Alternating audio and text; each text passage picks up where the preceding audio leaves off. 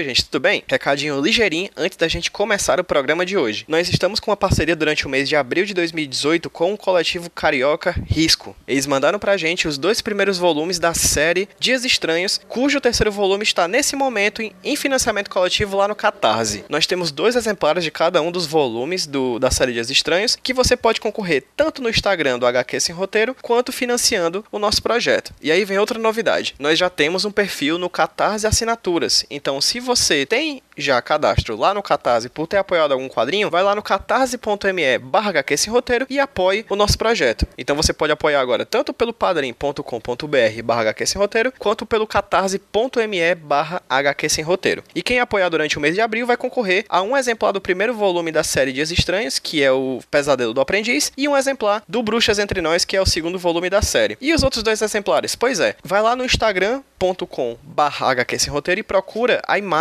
da promoção quem tiver seguindo o HQ Sem Roteiro, quem tiver seguindo o Coletivo Risco no Instagram e quem comentar o nome de um amigo já está automaticamente concorrendo ao sorteio desses dois quadrinhos. Então a gente vai sortear dois quadrinhos, os dois primeiros volumes, para quem apoia a gente no Padrim e no Catarse, e os outros dois volumes para quem segue a gente no Instagram e está participando da promoção lá nessa postagem. O link da postagem vai estar tá aqui no post, assim como o Padrim e o Catarse do HQ Sem Roteiro, tá bom? Contribua com a gente e faça parte dessa nossa missão de levar o quadrinho cada vez mais longe, levar o quadrinho para onde ele merece estar estar. É isso, já falei demais, fiquem agora com o programa de hoje.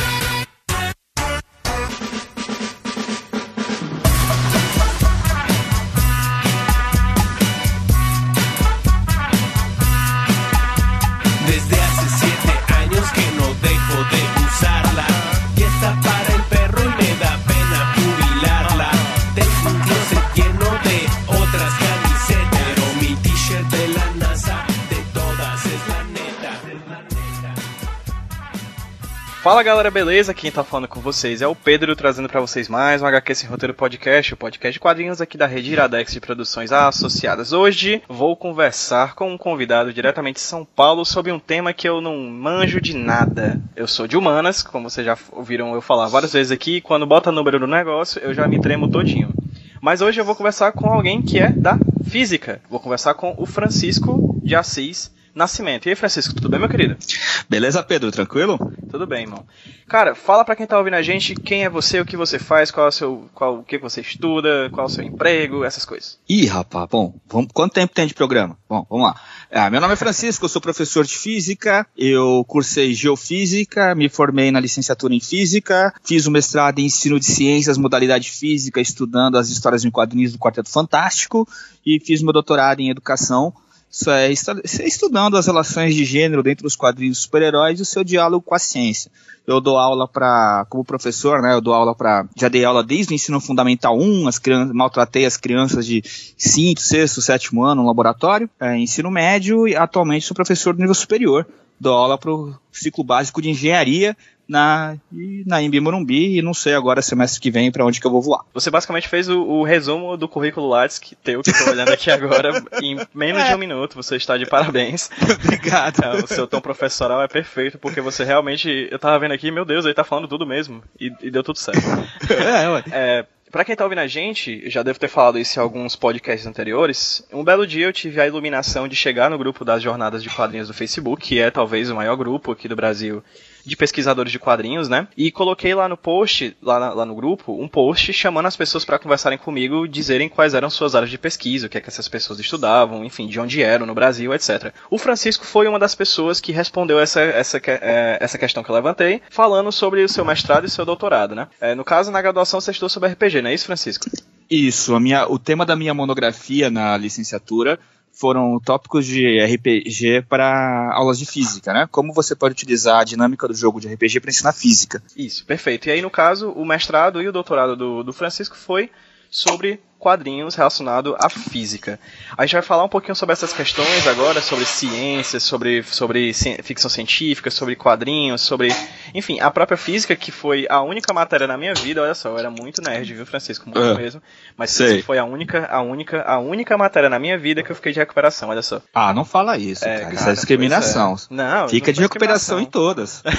na dúvida, né? Se for pra é, escolher, fica em tudo. Meus alunos dizem, quem passa direto é trem. É, você tem toda a razão, seus alunos são muito mais inteligentes do que eu fui na minha época. De toda forma, a gente vai falar um pouquinho sobre essas questões relacionadas ao ensino de física, a quadrinhos, e também talvez pincelar um pouco sobre a tese do, do Francisco, que foi defendida esse ano, né, Francisco? Foi em maio. Esse ano que eu falo 2017, porque para quem tá ouvindo a gente, esse podcast vai estar tá saindo em 2018, certo? Isso, foi em 9 de maio de 2017, o ano em que meu coração parou. e aí, no caso, a gente vai conversar um pouquinho hoje sobre essas questões. Mas, Francisco, vou pedir para que primeiro você fale para mim como é que foi que você começou a ler quadrinhos e como é que você se tornou uma pessoa de que queria quadrinhos para uma pessoa que estuda quadrinhos. Bom, é, essa parte assim de como eu comecei a ler quadrinhos é muito fácil, né? Porque eu comecei a ler quadrinhos quando eu comecei a ler. Tá? Eu aprendi a ler lendo gibi. Né? Na minha época a gente falava gibi, a gente não falava gibi ou revistinha, né? Eu estava na casa do meu avô, eu ficava muito tempo na casa do meu avô, sou de São Bernardo do Campo, que para vocês que são de fora do Brasil, vocês conhecem só como berço do PT, mas é, é um lugar assim bem ruim de morar mesmo, né? Acho que três coisas boas saíram de lá: o Lula, o Fusca e eu. Mas eu adoro fazer essa piada com os meus alunos. Cara. Mas a sacada é a seguinte: eu aprendi a ler, eu era muito pequeno. Eu tinha, eu tenho a família de nordestino, então eu tinha, meu, tenho 12 tios, né? Tem aquela escadinha e o tio mais jovem, ele era pouca coisa mais velho que eu. Então eu, eu na casa do meu avô tinha muito gibi, tinha muito livro de escola, tal, de criança que ainda tava de moleque do ginásio tal, e eu acompanhava. E tinha uma história, tinha um gibi com a capa despregada, não esqueço, que era o Homem-Aranha encarando o Incrível Hulk, cara. E eu fiquei maluco com aquilo, porque tinha o desenho animado do, do Homem-Aranha, né? Tinha, tinha aqueles desenhos da Marvel do final dos anos 70. Isso eu tô falando, eu tinha 5 anos de idade, é 1980. As cores do personagem, os gestos, a expressão do, dos desenhos me chamou muita atenção. E eu comecei a querer ler aquilo.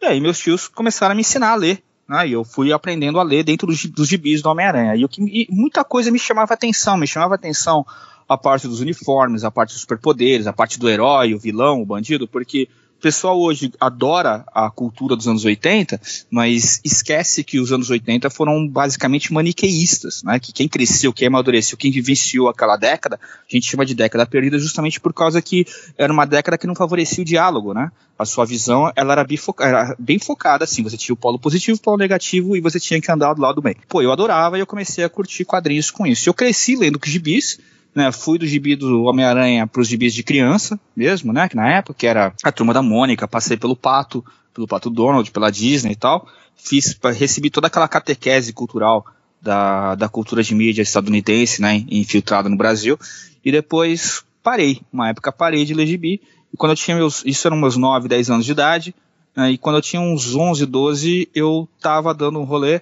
na banca de jornal e estava vendendo o a, da Abril a Crise nas Infinitas Terras. Era o segundo, era o segundo número, né? Era uma minissérie em três edições, eu comprei o dois, não entendi nada, aí eu comprei o um e o três ali na ordem, também não entendi nada, mas comecei, voltei a comprar, fiquei maluco, né? Ordem, peguei Novos Titãs do Jorge Pérez e do Marvel Wolfman, acabei pegando depois os X-Men da época do, do Claremont e do Byrne, né? Tive a minha. E junto com aquilo, eu tinha muito medo de, de, de pegar. A, aquela visão, por exemplo, do Batman que eu tinha, era a visão do seriado de TV, aquele Batman gordinho e tal.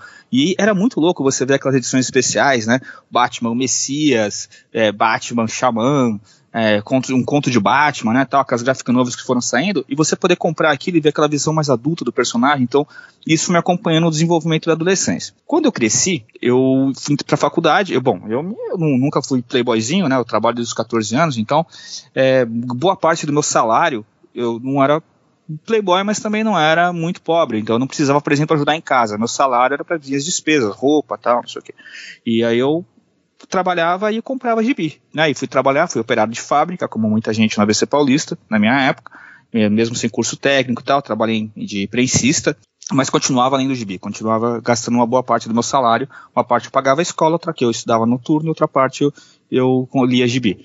Quando eu consegui, né, eu parei de estudar no segundo ano, a vida deu uns pulos, meu pai morreu e tal, eu fui, acabei fazendo supletivo, entrei na USP, entrei na faculdade para estudar geofísica, quando eu tinha já vi meus 24 anos. E o que me acompanhou durante a faculdade, como passatempo, era gibi, era ler quadrinhos. Só que enquanto eu lia quadrinhos, existe um outro passatempo que eu tive no decorrer da minha adolescência, que foi muito importante para minha formação pessoal, que foi o jogo de RPG.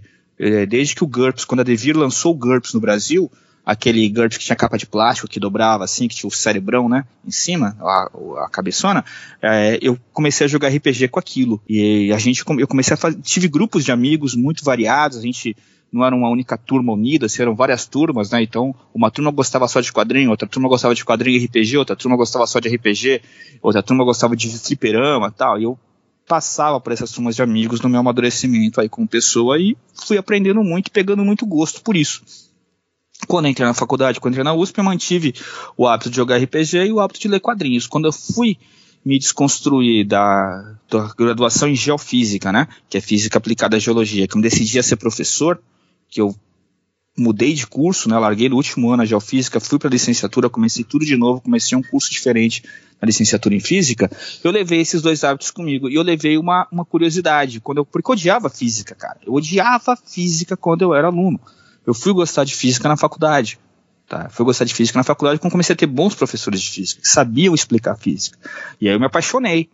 E mesmo tendo muita dificuldade, nunca fui gênio, nada, nem bem por aí. Minha média ponderada oscilava entre 6,5 a 8, assim. Mas dentro da, da física, duas curiosidades eu tive. A primeira, por que, que todo mundo adora a ficção científica, que é um storytelling, né? Um, é um contar histórias baseadas em ciência, baseado em física, mas não gosta de aprender a física e a ciência. E o outro, eu quando eu estava na adolescência, né, nesses grupos de amigos, eu vi os caras lendo, mas os caras devoravam aqueles manuais do GURPS, cara. Teve colega meu que chegou a traduzir o GURPS Cyberpunk antes do GURPS Cyberpunk ser no Brasil. O cara conseguiu o livro gringo e traduziu inteiro pra gente poder jogar. Outro fez a mesma coisa com o Mac Warrior, sabe? Quando você pegava Cyberpunk 2020, quando você pegava todos aqueles livros de regras, vampiro, e os caras debulhavam aquilo e, de, e aprendiam tudo sobre aqueles universos. E eram caras inteligentíssimos, mas que não tinham nas escolas o mesmo score de aprendizado que eles tinham para RPG. E eu perguntava para mim, pô, por quê? Por que, que a gente não pode se divertir aprendendo? Por que, que eu não posso jogar RPG e aprender física enquanto eu faço isso?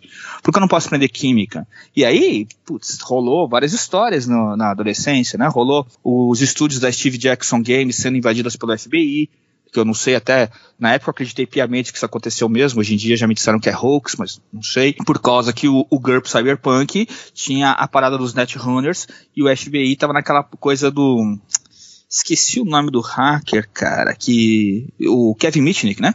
E lembrei, Kevin Mitnick, que escreveu depois o, a arte de enganar. Tava naquela parada toda do Kevin Mitnick, começo do hackerismo, ninguém sabia o que era o que, e invadiram o estúdio do Steve Jackson, levaram os computadores embora, e isso atrasou a publicação do GURP Cyberpunk. Pelo menos foi a história contada na época, né?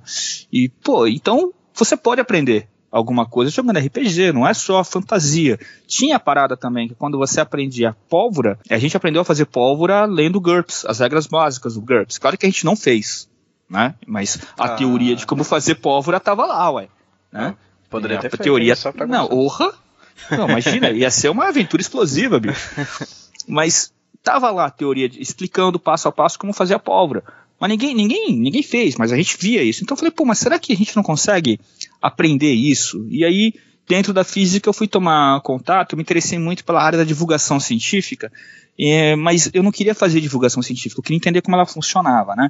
Então eu fui atrás dos livros, cara, que eram livros que contextualizavam as física, contextualizavam a ciência para quem não tinha formação em ciência. Então eu fui pegar o Mágico dos Quarks, do Robert Gilmore, né? Que ele reconta a história do Mágico de Oz, mas dentro, da, dentro do átomo. Tem as aventuras científicas de Sherlock Holmes também, que são mistérios, que é, o, o, Sherlock Holmes é colocado em situações que ele vai ter que, vai ter que usar princípios da física para você é, resolver os mistérios. O incrível mundo da física moderna, como é que era o nome do George Gamov? Era As Aventuras do Sr. Tompkins, acho, né? que era um bancário que o, o, sogro dele era físico, então ele ia jantar na casa do sogro, o sogro ficava falando de física, aí o bancário dormia, ele tinha pesadelos horríveis, ele sonhava que ele estava dentro do mundo da relatividade. Então, isso daí eu fui juntando na minha cabeça, mas eu queria saber o seguinte, como, como passar isso para uma, uma vivência, para a molecada falar, não, hoje eu vou curtir com meus amigos e vou estudar física. Então esse foi meu foco na graduação. Quando depois da graduação eu saí fora da, da, da educação por um tempo, eu fiz um, um estágio no Instituto Oceanográfico, porque na, quando eu trabalhei com, na geofísica eu fazia modelagem do campo gravitacional da Terra, né, fazia é, software que calculava a, qual era a influência de uma montanha ou de um vale no campo gravitacional de um certo ponto no relevo. Né, porque você tem mais massa ou menos massa tal, para você poder tirar medidas da aceleração da gravidade naquele ponto. E aí eu fui fazer algo parecido, tentando ajudar a implementar um modelo de circulação da corrente termalina, né, cara, da corrente oceânica que dá a volta na Antártida tal. Era aquela época, 2007, aquela época do Al Gore, né, IPCC tal, aquele hype todo tal. E eu me meti nisso daí. E foi, aprendi muita coisa, tal, foi um negócio muito legal. Mas no final das contas, teve um dia que eu tava no laboratório. Cara, modelagem de computação, para quem não manja, é um negócio assim, é muito louco você fazer o programa. Bicho, é muito louco. Negócio de café pra caramba, e Deus não existe, essa porra não roda, não sei o que, cadê o bug e tal. Mas quando você manda rodar, é um tédio. Porque fica horas, horas. E aí eu levava o notebook lá do lado, então eu tava na estação de trabalho do Instituto Sonográfico, abria lá e ficava assistindo seriado. Aí teve um dia, cara, que eu assisti uma temporada inteira de The Office, brother. Mas quando eu acabei de assistir a temporada inteira, eu peguei e escrevi um e-mail pra professora, né, cara, ia ser minha orientadora do mestrado tal, que era supervisora do projeto, que eu tinha uma bolsa, né, de apoio técnico, falando, olha, professora, vou ficar um, uns dias sem aparecer no laboratório, tá? E falei, meu, isso aqui não é pra mim, fui embora. Eu falei, meu, que isso, cara? Passei um dia inteiro assistindo televisão, isso que, que eu sou? Eu sou minha avó assistindo Silvio Santos no domingo? Não pode, velho. É, vou jogar a vida fora nisso aqui. E aí eu acabei, fui disse que mandei esse e-mail, subi para tomar um café na física, porque é tudo muito perto, as faculdades, e lá tinha uma professora, né, a professora Maria Regina, que, que, tinha me dado, ela que me entrevistou quando eu me candidatei para transferência da geofísica para licenciatura, né? E aí tava lá tomando café com, tomei café com ela, ela falou, pô, mas você tinha que voltar para a área de ensino, aí volta, ela conversou comigo, e eu falei, meu, vou. E aí ela me encaminhou para conversar com o professor Luiz Paulo Piassi, que ele é professor da Escola de Artes e Ciências de Humanidades da IASH, né, USP Leste, que ele tem uma linha de pesquisa focada em estudos, estudos culturais, em estudos de ficção científica. Hoje também abrange a área de gênero, mas na época só em ficção científica e estudos culturais. E aí ele incorporou incorporou e, meu, esse, esse professor, ele tinha feito doutorado com o mesmo professor que eu fiz iniciação científica quando eu falava de RPG. E a gente trocava muita ideia. E ele curtia muito o que eu falava sobre quadrinhos. E ele, quando eu fui falar para ele de fazer o mestrado em RPG, ele soltou a bomba. Falou, mas por que não quadrinhos? Monta um projeto, vamos conversar. E aí, cara, eu peguei tudo que eu conhecia de quadrinhos e fomos pensando em várias ideias. Foi um brainstorming, assim, de mais de mês, até sair o foco no Quarteto Fantástico, na primeira família Marvel. E aí vamos, então, avaliar qual, como que fica a questão né, da satisfação cultural, cara, porque o, o doutorado do, do, do, Piassi, quando ele fez, ele, ele estudou a questão da satisfação cultural dentro da ficção científica. E eu peguei essa metodologia de análise ele, que ele desenvolveu e levei para dentro dos quadrinhos, né, para estudar como que funciona a relação do ensino de física com a satisfação cultural do aluno em sala de aula, se ele expressa, se ele sente. Eu já sabia que não sentia, né, porque eu já fui aluno e odiava essa desgraça. E, e, como que funciona isso? Como que o cara curte ler quadrinho, mas ele não curte estudar a física que explica o que acontece no quadrinho, por exemplo. Né? Então, e aí foi, cara. Foram dois anos de sangue, suor e lágrimas. Foi quando eu me aproximei do observatório também de histórias em quadrinhos da, da ECA, né, do professor Valdomiro. Eu cursei a disciplina dele na pós-graduação, leitura crítica de histórias em quadrinhos. Aquilo mexeu com a minha cabeça pra caramba. Eu achei o curso foi fantástico, levou o Gonçalo Júnior para conversar com a gente. Teve um. E eu era de exatas, que nem você começou a falar, ah, tá, não, eu sou de humanas. Pau. Eu falei, cara, eu, engraçado porque eu era de exatas, né? Eu tô na, na, na aula do, do Valdomiro assim, ele virou e falou assim: então, pra, pra próxima aula, pra próxima semana, próxima terça-feira, vocês vão trazer uma, uma resenha da Guerra dos Gibis. E eu olhei para ele e falei, pois não, professor, qual capítulo? Ele olhou pra minha cara com a maior, como quem pergunta que oração, né? E falou assim, o livro todo. Eu falei, cara, você tá maluco? O Como que eu vou ler um livro? é um calhamaço de o quê? Não, 800 páginas? Cara, eu é não sei, deixa eu isso. conferir assim se é 800 páginas. Tô com ele aqui do lado, é, tá, eu tô do lado da minha estante, peraí. Cara, são, é, não, não, 800 se pegar ele com a Maria Erótica, né? Só ele são 430. É, não, cara, o... é coisa demais. Não, mas o Valdomiro não tem, ele não tem alma, cara. Ele virou pra minha cara e falou assim: não, o livro todo, isso aqui é um curso de pós-graduação, cara. Eu fiquei no pra cara dele assim, eu falei, meu irmão, acho que eu errei na vida de novo. Aí peguei e li o livro em uma semana. Você tem que estar na água, né? E foi. E o ritmo dele é meio insano, né? O Valdomiro, ele é, ele é, ele é muito legal e eu adorei ter aula com ele por isso. Ele é muito incisivo, assim, né? Em, em termos de. É muito gente fina, muito companheirão, mas ele é muito exigente na, na, no material, né, cara? Então, pô, foi, foi um livro por semana e eu peguei o ritmo, eu falei, vamos lá, se todo mundo leu, eu também leio, né, cara? Quando acabou isso daí, quando, inclusive ele foi na minha banca, ele teve na minha defesa, né? Ele foi banca da minha defesa da dissertação. E aí, quando acabou a dissertação de mestrado, eu estava muito mais envolvido com essa área de humanidades e, junto com o orientador, a gente estava trampando muito com semiótica, né, cara? Com, analisando, trabalhando muito, a, a, estudando muito a semiótica no grupo de estudos. E falou, cara, então vamos pegar e fazer estudar análise do discurso das revistas de divulgação científica que tem à disposição do leitor no Brasil e vamos pegar e comparar com uma análise do discurso das revistas em quadrinhos de super-heróis, cara, sobre a ciência, entendeu?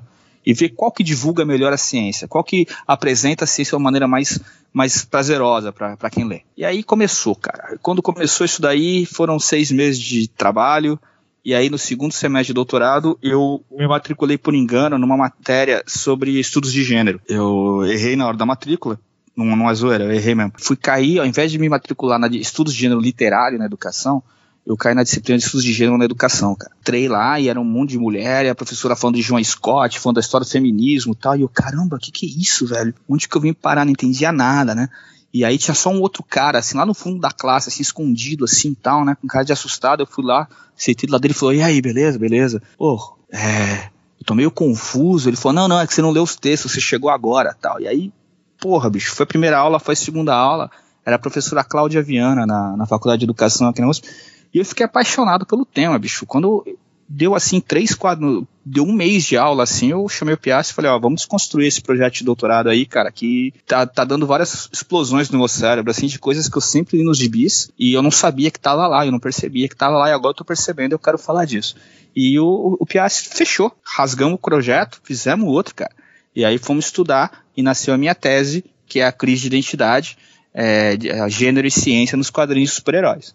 Então, a, a, eu falei para você, né, a, a trajetória é longa, né, e a trajetória ainda está longe de acabar, porque a cada vez, quanto mais você, quando você sai de um, de um nicho, que nem eu saí do nicho das exatas, estou indo para o nicho das humanas, a primeira coisa que a gente vai acaba fazendo é, é quebrando essa quase metade do que eu falei aqui, porque quebra essa oposição entre exatas e humanas e você começa a ver que não existe essa polarização. Que essa polarização, ela, quando ela é utilizada apenas para cercear o nosso, o nosso direito de acesso à informação. Porque na real não existe um, essa parada de cultura de humanas, cultura de exatas, existe cultura humana do ser humano. E a gente tem acesso a ela. É claro que tu vai gostar mais de uma área, eu vou gostar mais de outra, porque nós somos pessoas construídas diferentemente. E tá tudo bem, certo? Mas a gente não pode chegar e falar, não, mas eu sou de exatas, então por isso é, eu não gosto de ler. É, não, você não gosta de ler porque você não gosta de ler. Não é porque você é de exatas. Ah, eu sou de humanas, então eu não gosto de física. Não, você gosta de física porque você não gosta de física. Não é porque você é de humanas, entendeu? Porque, e aí tem um, um livro muito foda, cara, chamado As Duas Culturas, do, de um físico chamado George Snow, que no final agora é uma palestra que ele deu né, na gringa, em, nos anos 50, e que depois foi, agora está sendo vendido em forma de livro tal. É, duas culturas que se completam, não, acho que é isso o nome do livro.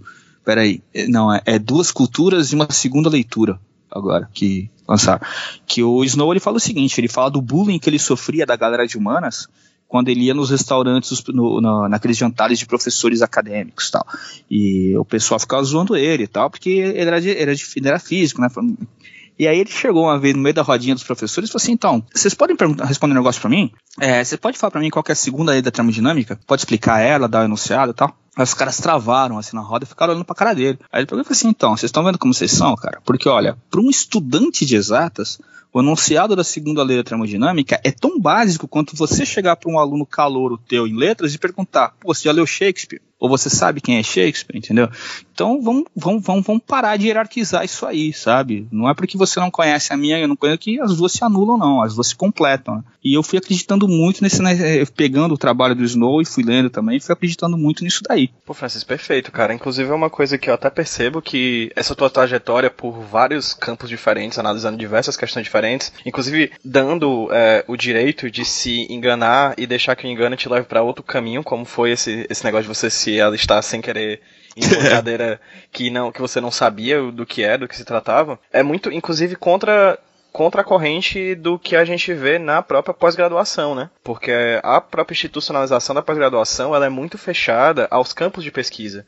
Eu, por exemplo, nessa, no mestrado fiz duas disciplinas em outros programas, que se por acaso eu fizesse artigos que fossem mandados para essas disciplinas, a minha pós-graduação não ia ganhar ponto. Entende? Sei. A institucionalização disso parece que te impede de ir além. Parece que você tem que ficar na sua caixinha e da sua caixinha não sair dela. E eu acho muito bacana como você falou sobre isso tudo, porque não há diferença. É massa estudar quadrinhos sobre essa perspectiva, porque se você vai estudar, por exemplo, Quarteto Fantástico, esse é o objeto de pesquisa no mestrado, você pode analisar ali pelas questões de gênero, pelas questões históricas. Sim pelas Sim. questões de física. A gente vai falar agora um pouquinho mais sobre essa questão do teu mestrado. Mas, por exemplo, os Quarteto Fantástico nasce ali no período de Guerra Fria. Corrida, corrida espacial. Corrida espacial, exatamente. Tem questões da física ali próprias dela. A Marvel nasce num, num, numa questão, numa pseudociência barra ciência ali, numa mistureba que grande parte dos seus personagens vem daí. Mutações uhum. genéticas, aranhas radioativas, raios gama, esteroides, né, de super soldado. É. Então, assim, tudo tá misturado ali. A Marvel é muito orgânica, muito física, muito química, né? Então, Sim. fala um pouquinho sobre como é que foi o teu mestrado, fala um pouquinho sobre por que escolher o Quarteto Fantástico, porque o que é essa satisfação cultural que você falou aí, que é o conceito que seu orientador trabalhava. Fala um pouquinho como é que foi o mestrado, quais são suas, quais foram as, as, conclusões que você chegou, etc. Bom, vamos lá. Então você falou qual é? Você quer saber da satisfação cultural, cara? Satisfação cultural é que tua mãe sente quando vai ver novela tá? Isso é satisfação cultural. É aquilo que você hoje em dia sente quando tu vai ver Game of Thrones, quando tu vai ver o seriadinho e tal, não sei o quê, que você, tal, a gente é jovem e tal, a gente, ah, novela é coisa de velho e tal, mas a gente assiste novela também, a gente só chama de seriado, né? Uhum. Só que a gente, é, é satisfação cultural. É novela com dragão, né? É a novela com dragão, o que é muito mais divertido, né? Mas tudo bem. Então, a grande sacada é que satisfação cultural é aquele prazer que você só obtém na cultura de massas, cara. Para você entender, pra gente poder trabalhar academicamente o ponto da satisfação cultural, a gente vai trabalhar um, autor chamado George Sniders, né? E o nome dele é com Y. Então eu, eu cheguei, até, me, até o meu orientador me corrigiu uma vez, eu falo Sniders, né, cara? O cara era gringo. Porque eu peguei o livro do cara, mas não, né? Alegria na escola, mas eu não peguei e não fui ler a biografia dele. Depois descobri que ele era francês. Que feio. Enfim, o Sniders, ele fala o seguinte, ele fala que existem duas culturas. A cultura primeira, que é a cultura dos seus prazeres pessoais, tá? É aquela cultura que você gerada a prazer dos prazeres imediatos da vida. E a cultura elaborada, que o Jumor representa, que ela deveria, né, pelo menos ser composta pela cultura, do, pelas grandes obras da humanidade, pelas artes, pela literatura tal.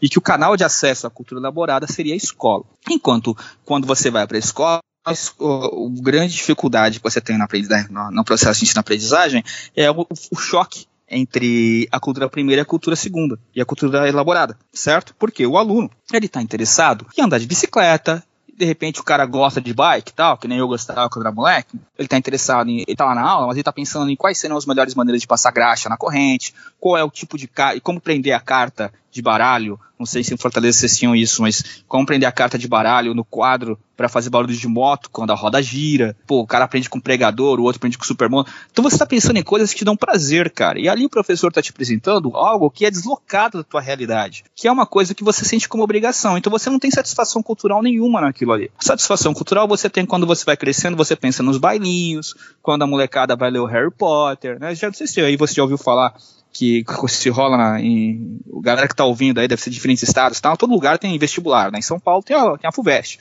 Aí tem a lista de livros da FUVEST. E aí a galera reclama para ler os livros da FUVEST. E, e, meu, todo ano você ouve a mesma piada. Ah, por que não cobram Harry Potter na FUVEST? Né? Agora não é mais Harry Potter, agora devem estar fazendo essa piada com Game of Thrones. Tá? Pô, não é piada, bicho. Porque, não é piada porque é o seguinte: nós trazer, cobramos do aluno uma que ele leia lá a listinha de livros que não se comunicam com a realidade, com o prazer imediato da cultura dele. E ele quer ser selecionado e avaliado de acordo com o conhecimento que lhe dá prazer. Né? Então, é claro, é uma brincadeira, mas ela tem um fundo de verdade muito forte, aí ela mostra essa fronteira. Então, satisfação cultural na sala de aula é isso. Como fazer para essas duas culturas conversarem dentro de uma aula, conversarem dentro do espaço escolar, para que você possa proporcionar para o estudante, ali na aula, a mesma alegria. A mesma alegria, não é aquela alegria inocente da risada, da gargalhada, é a alegria de viver, a alegria de, de, de estar ali, que ele sente quando está curtindo um Star Wars, cara. Entendeu? Então é isso daí que é a, a, parada da satisfação cultural. Agora, quanto ao Quarteto Fantástico, bicho, Quarteto Fantástico é um negócio que é, é muito louco, porque eles nunca foram meus heróis favoritos. Né? Embora eu goste muito do Coisa, sempre gostei muito do Coisa sempre, né, eu, uma, quando saiu a Graphic Marvel do, do Coisa com o Hulk, assim, eu falei, meu, sonho de uma vida, que finalmente vou descobrir quem que é mais forte. E não descobri. Eu não, continuo sem saber quem é mais forte. Mas eu gostava muito do Coisa, adorar, sempre gostei muito do Coisa. Tinha até o desenho animado só do Coisa tal. Mas o quarteto, cara, ele tem é, ele tem uma mística muito forte em cima dele. Para quem cresceu assistindo esses desenhos animados da Marvel, lembra que uma época sumiu o Tocha Humana do desenho animado e entrou um robozinho que era o Herbie. E a história que contavam pra gente é que nos Estados Unidos um moleque se banhou com álcool e se tacou fogo para brincar de tocha humana. E que por isso que trocou o, o robozinho pelo tocha humana. Então não sei se isso é verdade. Né? Eu imagino que não seja. Mas e nos anos 80, cara, a gente não tinha meio de comunicação nenhum. Seu, sua fonte de informações era a biblioteca, era a enciclopédia Barça, a família que tinha Barça, a minha não tinha mas tinha na biblioteca da cidade que eu frequentava. Mas é, era a biblioteca, era seus pais e a galera da escola. Né? Então chegava assim, às vezes o cara inventava uma coisa na cabeça dele, chegava e contava, né? Então, aí tinha um jornal muito bom que é, aumentava assim, a nossa crendice, que era Notícias Populares. Notícias Populares era um jornal que você, todo, todo é, pousa disco voador na rodovia Raposo Tavares. É, fim do mundo em 2018. Outro dia eu joguei no Google para saber a manchete do, do Notícias Populares no dia que eu nasci. Né, e tava lá, mais sete viram um bebê demônio. Eu falei, que isso, cara? Sabe? Fiquei assustado. Falei, será que era eu? Porque era um jornal sensacionalista, tal. então eram nossas fontes de conhecimento, era nosso, nosso acesso, né? A gente está falando de uma década que no começo dela a gente tinha três canais de televisão, então a gente era caipirão mesmo. E tinha esses rolês do quarteto que o moleque tentou se queimar, tá? Então isso cresceu chamando muita atenção. Outra coisa que, que eu peguei é que eu peguei toda o final né, da Era de Bronze e o começo da, da Era de Lata, né? O pessoal não tem alguns pesquisadores que chamam de Era de Lata, outros que chamam de Idade do Ferro que são os anos 90, né? Quando até a Susan Richards, ela tem aquele quebra, né? Que tem a. Colocam ela toda, toda hot girl, assim, ela com um decotão, formato do 4, toda seminua tal, para que hot baby, né? Que os caras falavam, pra um, uma objetificação, assim, da personagem, né? Que não, não, não conversava com a imagem que a gente tinha dela, que era a imagem da mãe né, com a imagem da mãe, imagem da esposa, né, tal, do, do quarteto. Salvo engano, Francisco, o Morrison ele chama essa época da década de 90 de Idade das Trevas no Idade das Trevas, Deuses, isso. Né? Ele é, chama de Idade das Trevas no Super Deuses, que é o que vem ali depois da rebarba do, do Watchmen, do Batman das mesmo. Trevas, que a galera não conseguia ver aqueles quadrinhos como via aqueles quadrinhos como quadrinhos que venderam muito, aí a galera pensa, se vende muito, vamos fazer isso com todos os quadrinhos da linha. E aí tudo virou Watchmen, tudo virou, virou Batman Cavaleiro das Trevas, mas sem a qualidade do, do Watchmen e do Cavaleiro das Trevas, só a violência explícita, né? Não, e não, a, lê. E a super sexualização, no caso. Ah, e tem a fase da armadura, até o Capitão América usou armadura, todo mundo usou armadura, uhum. né? E todo mundo era violento, todo mundo era punk, todo mundo era greve. É, foi uma idade triste. Bom, e o quarteto passou por isso. Então, quando a gente falou assim, bom, eu vou analisar então, um, eu preciso de dois, eu preciso mostrar que o quadrinho ele conversa com as crianças do seu tempo ao contrário da escola. Como que eu vou fazer isso? Eu vou pegar um quadrinho, cara, de super-heróis que ele foi publicado no decorrer da segunda metade do século XX ininterruptamente. Vou comparar o seu, a sua década de estreia, quando ele surge, com agora o quadrinho de hoje em dia dele mesmo. E vamos ver o que, que sai. Aí eu peguei o, as, os seis primeiros números do Quarteto Fantástico, né, de 62, e peguei, tava caindo do colo, cara, o Universo Ultimate. Assim, foi um. Tava na mesma época. Aí eu falei, cara, então é isso aqui mesmo. E peguei o Universo Ultimate pra gente debater também. E comparei um com o outro. Né? Como que a ciência é apresentada, quais são os papéis, o que acontecia, o que, não acontecia, o que acontecia na história do pai dos Estados Unidos durante os anos 60, o que aconteceu durante os anos 2000, né, quando surgiu o University Mate e tal, pós 11 de setembro, não sei o quê, para tentar chegar a alguma conclusão. E, bicho, o que a gente chegou à conclusão naquela época é que você sente muito mais prazer conversando, é, lendo o gibi, lendo o Quarteto Fantástico, eles apresentam a ciência sempre, o, o intuito dele não é ensinar. O intuito dele também não é divulgar a ciência. Embora alguns quadrinhos possam agir como divulgadores de ciência em determinados momentos, não é esse o objetivo. Só que a grande sacada é que o quadrinho tem que vender.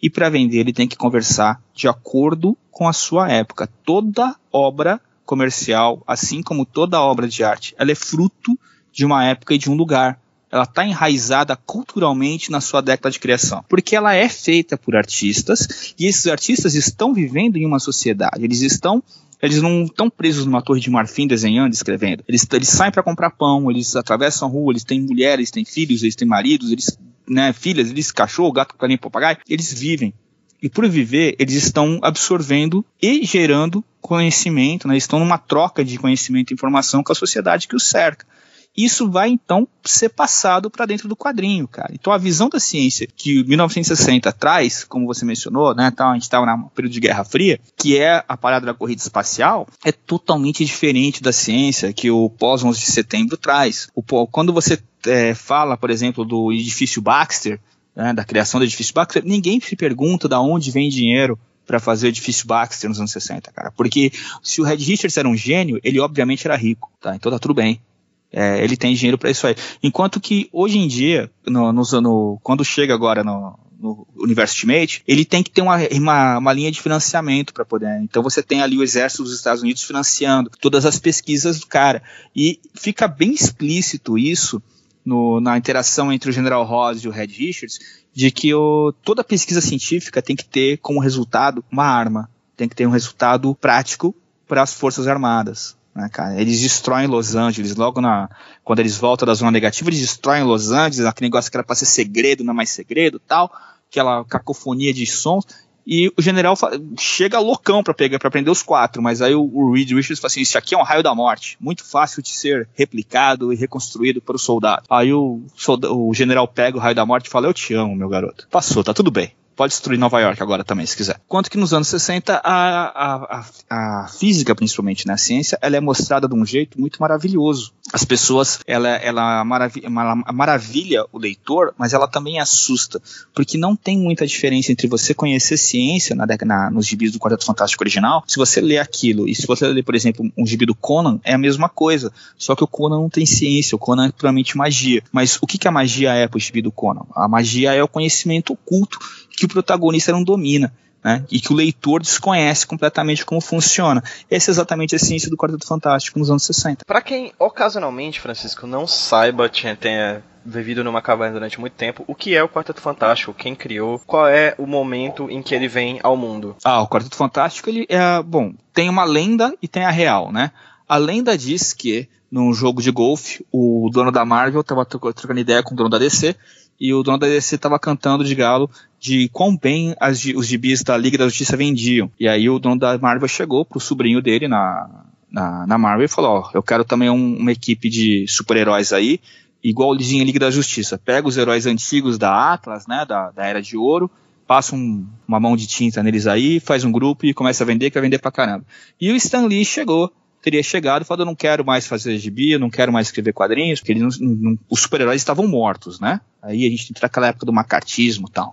Ele, e a esposa dele falou assim: não, faz o seguinte, como você quer escrever histórias para adultos, você quer ser um grande escritor, um grande novelista, escreve o quadrinho que você sempre quis ler. Aí escreve aí, o máximo que pode acontecer é te mandarem embora. E aí, você já quer sair do emprego mesmo? E aí ele pegou e, e, criou o Quarteto Fantástico tal. Então isso daí é a lenda das publicações. Quando você pega aí qualquer livro que fale sobre a história da Marvel tal, eles vão falar sobre baseado nessa lenda. A história real talvez não seja tão bonita assim, mas o que importa é que em 60, quando você entra nos anos 60, você, o período dos anos 50, o pós-era o pós-era de ouro dos quadrinhos, foi um período obscuríssimo, foi um, um, período horrível, foi quando os heróis foram infantilizados, foi quando você tem, ó, começa a vender muitos gibi de criaturinhas fofinhas, né, tal, ou gibis de horror, pá, porque você tem a perseguição, a perseguição ideológica contra qualquer coisa que cheire a comunista. Algo muito parecido com o que a gente está passando no Brasil hoje.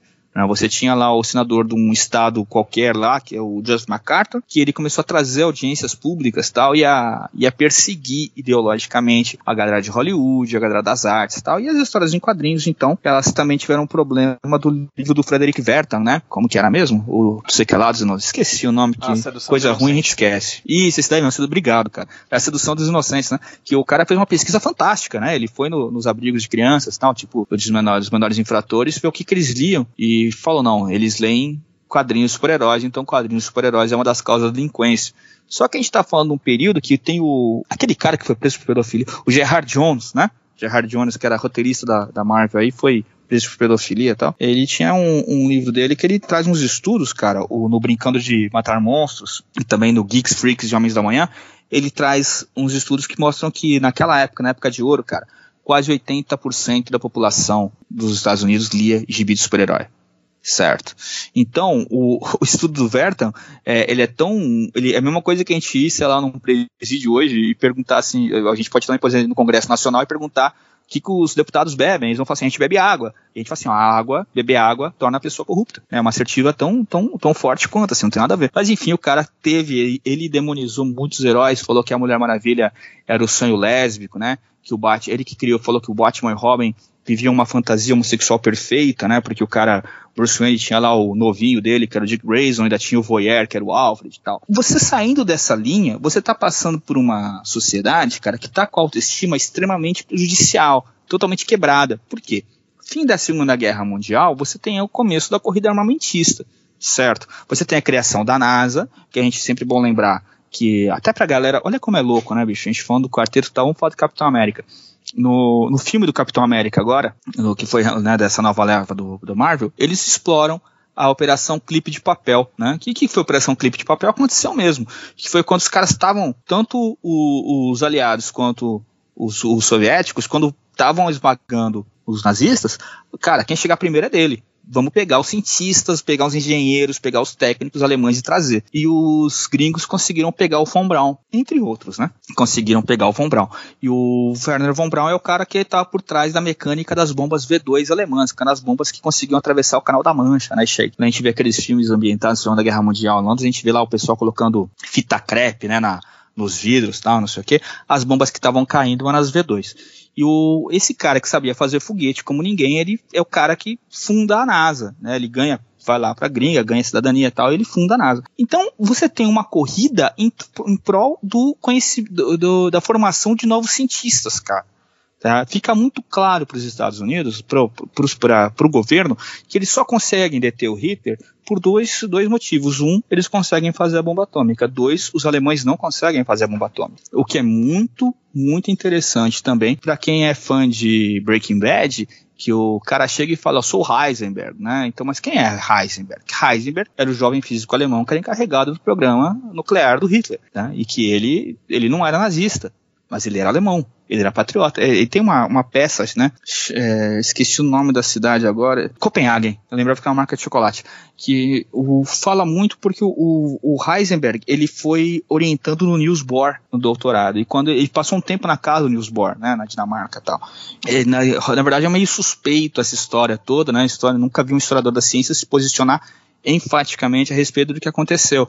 Mas a real é que o Heisenberg, quando o Hitler está chegando na Dinamarca, o Heisenberg corre para lá para avisar o Bohr, né? E aí a gente não tem registro do que eles conversaram, só tem o registro dos diários da esposa do Bohr, que fala que eles saíram para caminhar como pai e filho, conversaram como pai e filho e brigaram como pai e filho. E aí depois daquilo o Bohr pega a esposa, vai para os Estados Unidos e o Heisenberg volta para Alemanha. O que a gente sabe é que nesse retorno do Heisenberg para a Alemanha, o programa nuclear nazista não vai para frente começa a dar, começa a dar tela azul. E o programa, o projeto Manhattan acelera. Então, aí cada um interpreta como quiser, né, cara? Eu gosto no meu coração de pensar que isso daria um gibi fantástico, daria um seriado fantástico, e o Heisenberg era um cara que zoou o Hitler, mas eu não tenho, não posso afirmar isso. Isso é só no meu coração que ele vive assim. Ah, eu gosto muito do Heisenberg, cara. Nossa, ele é, ele é, ele é fantástico. Cara. Ele tem um, um, um, livro dele chamado A Parte e o Todo, né? Que ele conta a história dele na guerra e que ele deixa bem clara essa questão dele de como ser patriota sem ser nazista, né? É, a gente não, eu não entendo muito também não. Na minha cabeça as coisas ali caminham juntos. Mas é, enfim, né? A Alemanha não era só o partido, a Alemanha era o pai dele. Ele fala isso, a Alemanha era meu pai, a Alemanha era minha mãe, a Alemanha era muito. Enfim. Aí o que acontece? Quando você. Os Estados Unidos têm essa parada, estão pegando cientistas. Só que esses cientistas têm que criar novos cientistas. Então você tem que estimular muito o ensino de física, você tem que estimular muito o ensino de ciências. Então quando você pega os anos 60, os anos 60, cara, vão ser os, vai ser a década dos projetos educativos, entendeu? Então PSSC, física caminho suave, tá ligado? Física para que te quer, física fornal, os caras vão inventando projetos educativos para a pessoa gostar de física, para pessoa para trazer novos alunos para o ensino de física, né, cara? Aí você tem então a, a bomba atômica, né, na mão dos americanos e você tem o depois do macartismo tal, tem também a parada da bomba atômica na mão dos soviéticos. E você tem também a mãe de todas as bombas que está para sair. aí agora eu acho que ela sai depois dos anos 60, se não me engano, é 68, no final do começo dos anos 70 que você vai ter bomba de hidrogênio. Mas e aí, como que tá a população dos Estados Unidos nessa parada, cara? Tá todo mundo morrendo de medo, cara. Certo? Porque o mundo pode acabar a qualquer momento. Os americanos não podem lutar diretamente contra os soviéticos, porque senão é bomba atômica na cabeça de alguém. Então, é nem aqueles vizinhos que se odeiam, né, e colocam os, os sobrinhos para brigar na rua, certo? Que eles começam a colocar os pequenos países do mundo para lutar. Então você vai ter a guerra do Vietnã, vai ter depois os contras na Nicarágua mais para frente e tal. Que é o, cara colocando os pequenos países, né, do protetorado de um para brigar com o protetorado do outro. Começando nos anos 60, os soviéticos já mandaram cachorro para o espaço, já botaram satélite no espaço, já colocaram homem no espaço dando a volta no planeta Terra, certo? Legal. O que, que os Estados Unidos conseguiram fazer? Um, uma porcaria de um voo suborbital, brother sabe? Hoje, se você chega no, no Google e digita Felix Baumgarten, né, no YouTube, tu vê o cara estabelecendo o, o, o recorde mais inquebrável, né? Porque não tem como quebrar o recorde do cara de, de, queda livre, de paraquedas, tu vê claramente ele no, no, no é, é, é, ele tá numa cápsula suborbital, né? Você vê a curvatura da Terra, você vê o espaço preto e tal. Então, hoje, um cara pula de paraquedas daquela altura. E era isso que os americanos norte-americanos conseguiam, cara. Os estadunidenses conseguiam fazer um voo suborbital, que era o projeto Mercury deles e tal. E, meu, era um cacete em torno de cacete. Quem vai fazer uma resposta cultural aos soviéticos são os quadrinhos, bicho. É o Stan Lee criando o, a família Marvel, criando a primeira família aí, que é o Quarteto Fantástico. E as histórias do Stan Lee, de como ele cria, eu não sei, cara. Quando você começa a ler sobre os quadrinhos que o Stan Lee lia quando era criança, quando você começa a estudar é, tenta estudar a. Sei que você que é da área de informação, tal, tenta pegar material sobre a cultura pulp, sobre a literatura pulp do, dos anos 40, ainda, dos anos, dos anos 30, anos 20, você vai descobrir que, curiosamente, existiam personagens muito parecidos com os heróis Marvel. Então tinha o Aranha, que era o, investigador. E agora o Stan Lee cria o Homem-Aranha. Então tinha esse negócio de falar assim, não, mas o Hulk é o médico o monstro. Ele esconde um pouco as fontes dele. Eu tenho essa sensação muito forte, cara. É, um, mais de uma vez eu já dei de frente assim, com, com personagens tal, que eu pego na mão e falo assim, pô, mas isso daqui é, o Stan, é da época de que o Stan Lee tinha 12, 13 anos. Ele leu isso aqui, cara. Mas enfim, como que ele montou o quarteto aí? Você pega o primeiro gibi do Quarteto Fantástico. Eles não são super-heróis. Eles são astronautas, cara. Tá? O Quarteto Fantástico são quatro astronautas. Você pega aqui na terceira, quarta página, deixa eu ver qual página aqui, aqui. Eu tenho o gibi aqui. Pera aí. Você pega aqui, tem um quadro emblemático, cara, que bate assim a. Ele bate assim o, o, o martelo, né? São uns quadrinhos que eu, tem até um amigo meu, professor Emerson, do Instituto Federal de São Paulo, que ele fala: caramba, Francisco, mas toda apresentação você coloca essa imagem, hein, bicho? Troca o slide. Fala, mas esse slide aqui ele é muito categórico, cara. Você vê aqui, ó, é um quadro, não é, ja eu vou falar Jacqueline Kennedy porque eu não consigo olhar para essa mulher sem pensar na Jacqueline Kennedy. Mas você percebe que a semelhança da Susan Richards com a Jack Kennedy, cara, que era a esposa do presidente, que era a primeira dama dos Estados Unidos na época, encarando o Ben Green, o Ben Green tá de costas pro leitor. E ela tá encarando o Ben Green, mas ela tá encarando o leitor. E ela falando, porque o, Ben Green fala o seguinte: é, não, não vamos roubar o foguete da NASA, porque o Ben... Olha que interessante. Não vamos roubar o foguete. Não parece ser uma boa ideia. Quanta sabedoria, não? Né? É quase com o departamento de vai dar merda falando.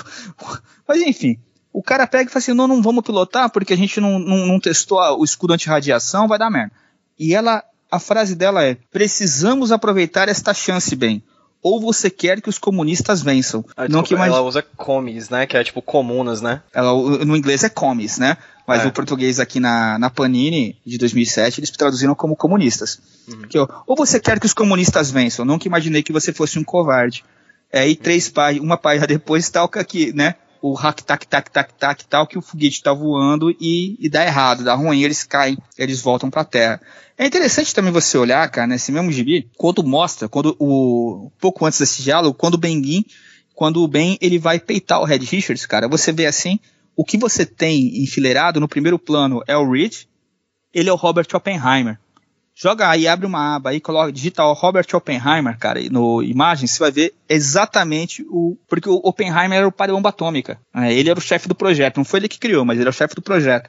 Então, e o Ben Green tá gritando com ele. E atrás dele, a Jacqueline Onassis, e atrás dela, o James Dean, cara. Então, a primeira família, ela realmente. Eu, eu, eu gosto de falar primeira família porque ela é realmente a primeira família. Não, não tem como.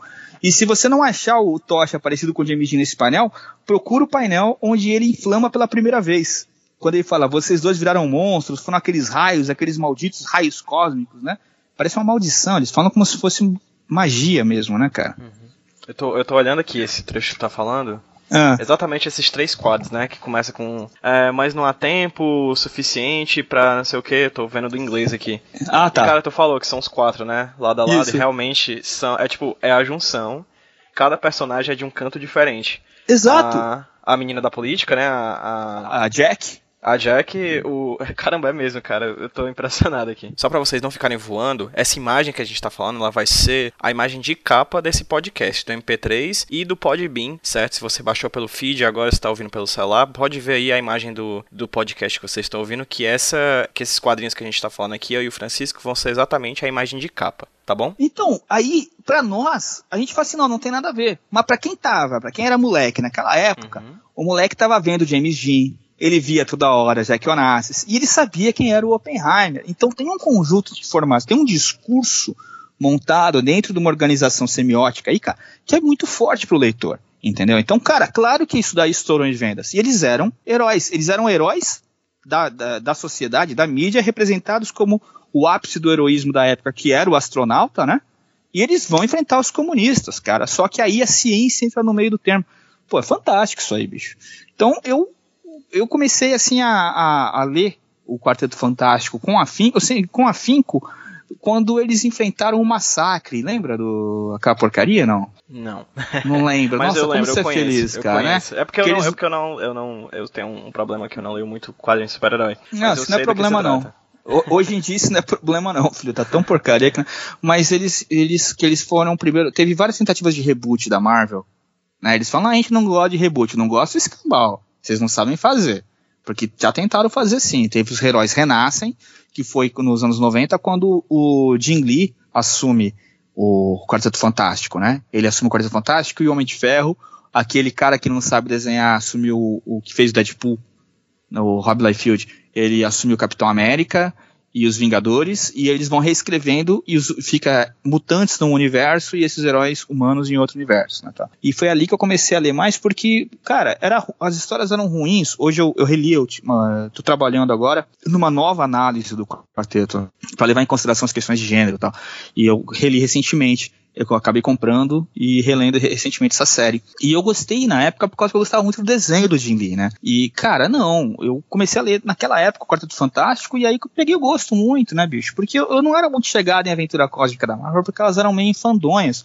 A cronologia era muito pesada, né? Então você começava a ler, o cara ficava citando a guerra Kree Screw. Aí eu, caraca, o que é um Kree, o que é um Screw? A gente tinha que voltar e ficar. Então, ou você leu 20 anos de cronologia da Marvel, ou você fica perdido. Enquanto que a DC, cara, como teve a crise das Infinitas Terras quando eu comecei a, a ler, eu me apeguei muito a ela justamente por causa disso, tá tudo começando de novo. Então era, era Liga da Justiça Internacional, cara, rachava o bico, e tava bem naquela época que a gente era bobo alegre na adolescência tal, né? Então foi Besouro Azul, Gladiador Dourado tal. Então não tinha essas amarras da cronologia, não. Mas, enfim, né, focando bem, a grande sacada é que o quarteto é criado para dar uma resposta cultural pro desânimo dos estados, da, do, da população dos Estados Unidos frente às, às derrotas frequentes na corrida espacial. Então, sim, tem o discurso do John Kennedy na Rice University, onde ele fala vamos chegar na Lua, por quê? Porque nós somos legais, tal, né? E eles realmente conseguem chegar na Lua antes do, dos soviéticos, tudo bem. Mas você dizer que até então quem estava ganhando a corrida espacial eram os americanos é mentira.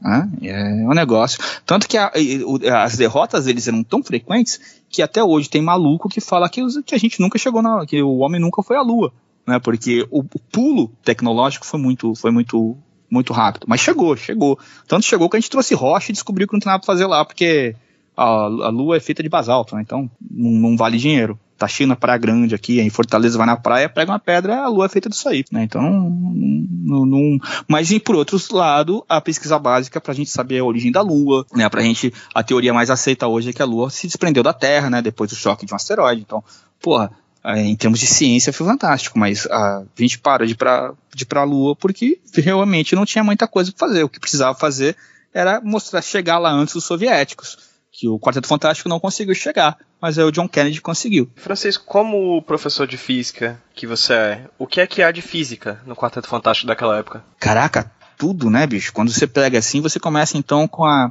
É que para você estudar física, você tem que ver o seguinte: a gente tem na cabeça da gente, principalmente hoje em dia, cara, é muito perigoso isso, é muito perigoso isso. A gente achar que a física é a conta. Não, se você não não fez conta, você não estudou física, né? Qual é a fórmula? Assim, a gente chama isso de conteúdo, tal. Pera, né? Vamos vamos vamos, vamos brecar aí, calma.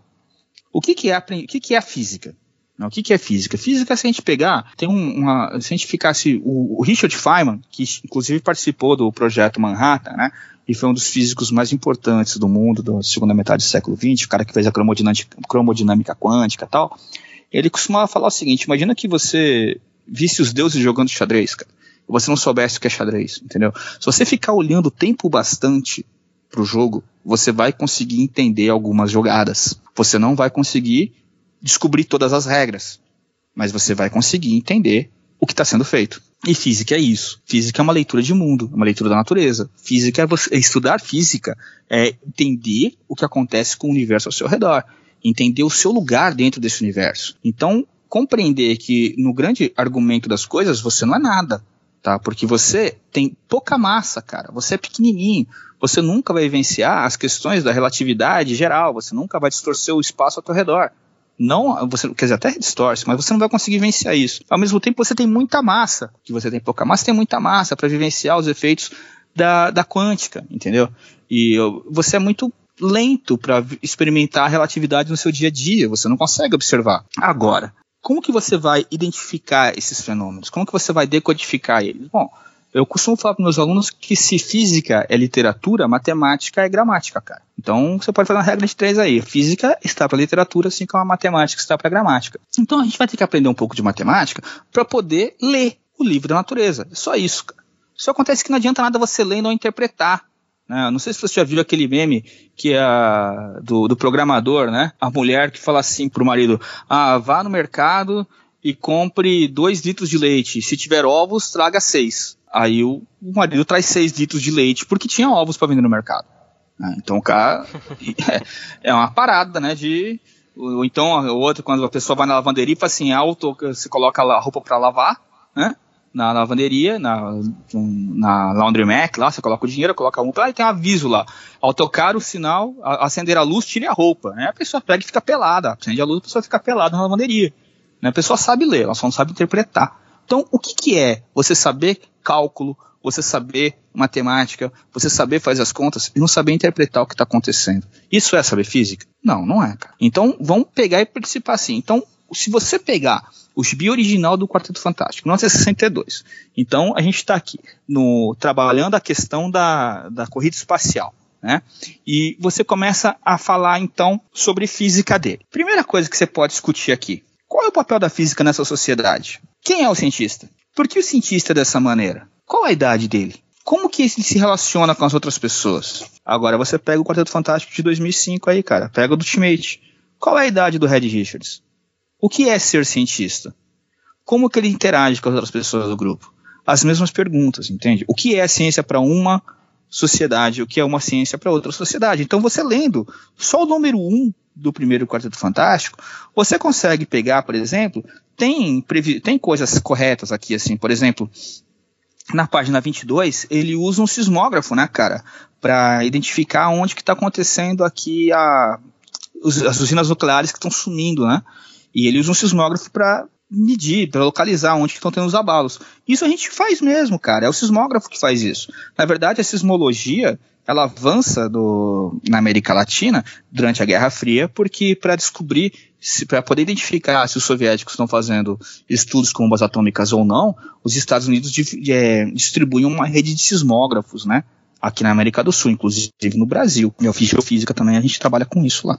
E outra coisa que você vai ver de ciência aqui, então o papel social da ciência, a maneira como a interação, é, o que, que são raios cósmicos, né? você pode pegar e fazer vários discursos em sala de aula. O primeiro deles a gente vai chamar de discurso superficial, que é você pegar o que, que tem de conteúdo aqui, calcular, sei lá, a força do coisa, é, descobrir o que são, o, determinar qual é o tipo de raio cósmicos que atingiu o Quarteto Fantástico, essas coisas assim que são mais óbvias. A segundo discurso seria você falar, que nem eu falei, o papel da ciência na sociedade. Né? E o terceiro é a questão da representação. Do diálogo dos personagens com a ciência. Então isso aqui é para o Quarteto Fantástico antigo. E aí você pega o Quarteto Fantástico novo e tenta aplicar essas mesmas perguntas. E o que você vai ver é uma diferença de sociedade, uma evolução da sociedade dos anos 60 para os anos 2000. Uma visão da ciência, da física como maravilhosa, mas misteriosa, como a magia do Harry Potter, para algo prático, que tem funcionamento, que tem aplicação direta. Você vai perder a figura do cientista, que é um homem branco velho, né, ele, já, ele já é grisalho, o Richards, porque você não pode ser cientista se você não tiver estudado a sua vida inteira para isso, contra um adolescente de 14 anos, cara. 16 anos depois, né, mas no, tem 16 anos, desculpa. Contra um adolescente de 16 anos que é gênio, que estudou em casa, que é uma pessoa curiosa. Você tem a figura do cientista como um cara sóbrio que se veste como seu avô, para um cara que, né, tá ali. Podia ser você, cara. É só você ser curioso pra bastante. Você tem o papel da mulher, que ela é uma socialite. Né, não, ela tá indo tomar chá, tá indo numa festa de chá logo na primeira aventura do Quarto Fantástico, para depois ser uma mulher com três doutorados em, em exobiologia, que fala de frente para frente com o homem. Ela tá num, num, nas primeiras aventuras, a Susan Richards, ela é colocada em pé de igualdade com o Reed. Eles, eles se confrontam, eles discutem ciência entre eles. Enquanto que o, o Coisa ele é mantido como sendo escada, né? Ele faz o papel do leitor, tanto na edição antiga quanto na nova. Para a gente trabalhar a questão da ciência, a gente também pode pegar e fazer o seguinte, cara. Dentro dos gibis, você pode pegar e, depois de ler o gibi, pedir pro. pro ou, ou antes de ler o gibi, pede para os alunos. Vamos, eu trabalhei isso com criança pequena, com criança do Fundamental 1. É, vamos desenhar cientistas. Desenhe cientistas. Vamos lá, desenha com o maior número de detalhes. Vamos fazer um desenho lá de física. Desenhe cientista. Certo? Legal. E aí desenhou. Aí depois você pega e compara com o gibi você vai perceber que todo mundo desenhou o Richards, cara. Todo mundo desenha um cientista muito parecido com o Bruce Banner, né? E aí isso te dá, te dá chão para você poder pegar, sentar com os teus alunos no chão mesmo, né, de bumbumzinho no chão, de índiozinho, e conversar com eles e perguntar por que, que todo cientista que vocês desenham, é, ele é homem, branco, cisgênero, né, tal, de óculos, avental branco, está num laboratório, porque cientista não vive né, na imaginação da molecada, a gente está sempre trabalhando, está no laboratório. Por quê? Porque as mulheres, porque as meninas desenham cientistas homens? Porque no, no, eu fiz esse teste, cara, na, no meu doutorado, e no universo de desenhos, de mais de 20 de uma classe inteira, eu tive um desenho, sabe, de cientista mulher. É, é, a média era essa, era um ou dois, mas eu, esse me chamou muita atenção. E aí o menino pegou, ficou envergonhado de entregar o desenho, porque ele viu que todo mundo tinha desenhado homem, e eu virei pra ele e falei, por que, que tu desenha, né? Por que você tá com vergonha? Ele falou, não, fiz errado, professor. Ah, cara, não tem certo, tá errado. Só quero que você me conte o desenho. Ele pegou e falou o seguinte, ah, então, cientista é inteligente, então cientista tem que ser menina, tem que ser mulher. Eu falei, esse outro cara que você desenhou aqui? Ele falou assim, esse aqui é o ajudante, ele é homem. Pô, que sacada fantástica que o moleque teve, né, cara? O que acontece com a, com a construção da identidade da menina, do ensino fundamental para o ensino médio, que a menina no ensino de ciências, quando ela é pequena, ela se interessa pelo aprender, ela quer ser boa aluna, ela toparia ser cientista, mas quando ela passa para, ela se torna mocinha, né, ela passa para o ensino médio, ela se, se despe dessa dessa característica, né? Isso daí foi isso eu estudei no doutorado, achei bastante interessante. Mas como que isso é propagado, como que esses estereótipos eles podem não ser criados, mas eles são propagados pelas histórias em quadrinhos de super-heróis. Então, será que a gente tem uma questão de representatividade de ciência, de cientistas, de física, de química, né, dentro dos quadrinhos que você possa achar que realmente é, seja informativo, que contribua para a formação do leitor. Quando a gente, os, os X-Men eles falam de darwinismo o tempo todo, eles falam de evolução o tempo todo, mas será que algum leitor dos quadrinhos dos X-Men sabe explicar o que é darwinismo a, através dos gibis? Assim, será que não o enunciado formal? Eu quero que ele me diga o que ele entende por darwinismo a partir do gibi. Né? Então eu não quero o enunciado formal é a mesma coisa que a forma, cara. Eu quero que você de tudo isso daí que você leu, o que você entende. Nessa parte, ô Pedro, a gente vai chegar num, num negócio assim que é quando você vê o, o, Tem muita gente reclamando, né? Do Star Wars, que fã de Star Wars que é a favor de intervenção militar, que é a favor. Cara, não, o cara é. Né? Mas o cara curte Star Wars. O cara é homofóbico, mas ele lê X-Men, tem gibi do X-Men, fãzaço do Wolverine e tal. Mas o cara é homofóbico. E aí, como é que funciona isso? O cara lê gibi pra caramba, mas é machistão. Aí você fala, pô, mas você não entende o, o, o, que você lê, você não entende o produto que você consome? O cara entende, cara. Essa é a verdade. E é isso que eu prego no doutorado, que dentro da. O discurso, você tem o discurso superficial, mas tem o discurso interno, né? Que aí você precisa de uma análise semiótica para pegar que entender que o discurso desses produtos ele não é um discurso igualitário, ele é um discurso preconceituoso. Né? Então a gente tem que. Isso é ruim. Então vamos parar de ler gibi? Né? Não pode mais ler gibi? Não, cara. Claro que não. Pelo, muito pelo contrário. Justamente por isso a gente tem que pegar e colocar o gibi na escola. Justamente por isso você tem que pegar e ler o gibi, ensinar o leitor a, a, é, a decodificar esse discurso, a entender o que ele está lendo, a entender. Fala, cara, é, ah, mas o gibi não é machista. Não, então olha pro uniforme da Poderosa e olha pro uniforme do Super-Homem, cara. Né? Então se você falar que não, não. Mas o discurso dele, o primeiro, não, porque eles estão falando coisas bonitas. Mas no, no, o, o que está por baixo disso, na segunda camada do discurso, é perigoso, cara, porque não traz uma formação muito boa. Mesmo no próprio Quarteto Fantástico, no original, a primeira coisa, a, a superfície, fala que a ciência é maravilhosa, que a ciência é misteriosa tal. Mas por trás disso, você tem que lembrar que o Coisa ferrou a vida dele inteira por causa da ciência, né? O Coisa, ele não consegue desligar os poderes dele, ele tá amaldiçoado pra vida. Então a ciência, ela é fatal também. O, Demolidor, ele é cego. O Hulk, quando tá com raiva, né?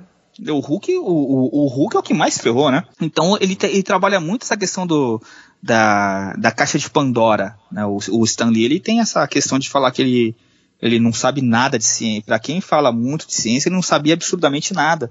Ele fala, meu, não sei nada, não sabia nada, só queria contar boas histórias. Ele contou histórias fantásticas, realmente.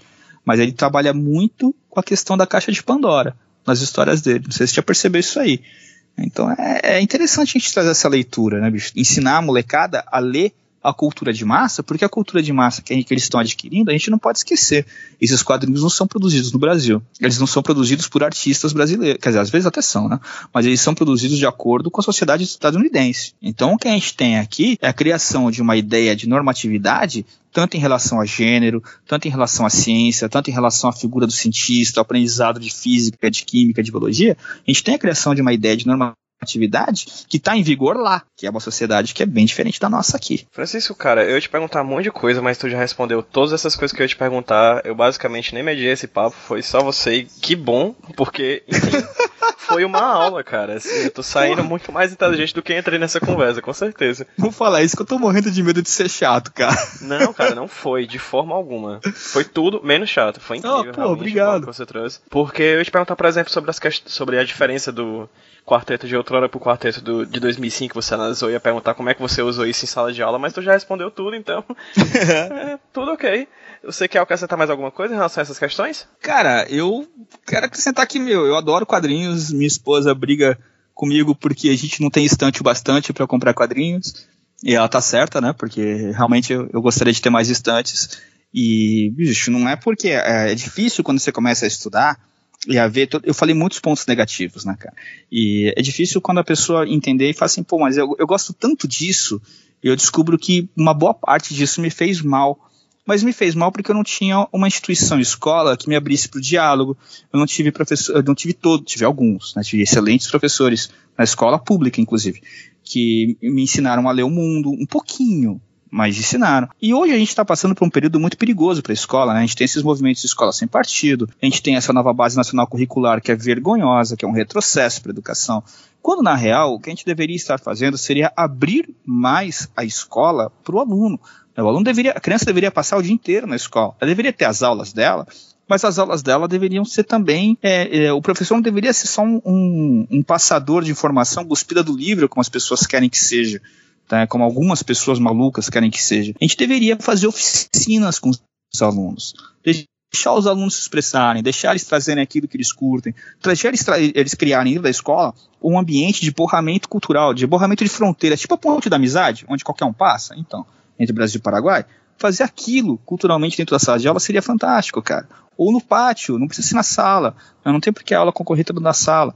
Eu acho que a gente poderia pegar, levar o quadrinho, o quadrinho hoje, ele não está mais no papel. É quadrinho, é videogame, filme, desenho, é seriado, é uma cultura de super-heróis que traz sempre o mesmo discurso. É importante que a escola analise esse discurso. É importante que o aluno saiba ler esse discurso. Porque, na real, bicho, ao fazer isso, talvez, e eu gostaria muito que isso acontecesse, e eu faço, já fiz essa oficina várias vezes, talvez o aluno passe de consumidor para produtor. Talvez o cara passe, comece a querer contar as histórias dele, Talvez ele queira criar super-heróis, ou criar quadrinhos, ou criar filmes, ou criar, é, criar coisas, cara, tá? Criar cultura, mas contar as histórias dele, mas não sempre de acordo com aquilo que é produzido lá fora.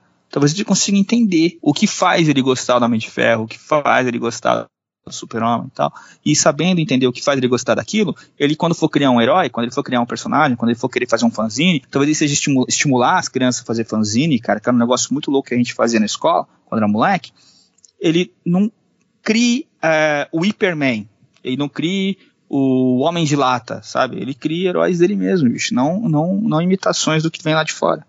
Seria interessante. Eu adoro quadrinhos, gosto muito e eu vou pretendo continuar lendo aí a vida inteira. Lendo e estudando, né?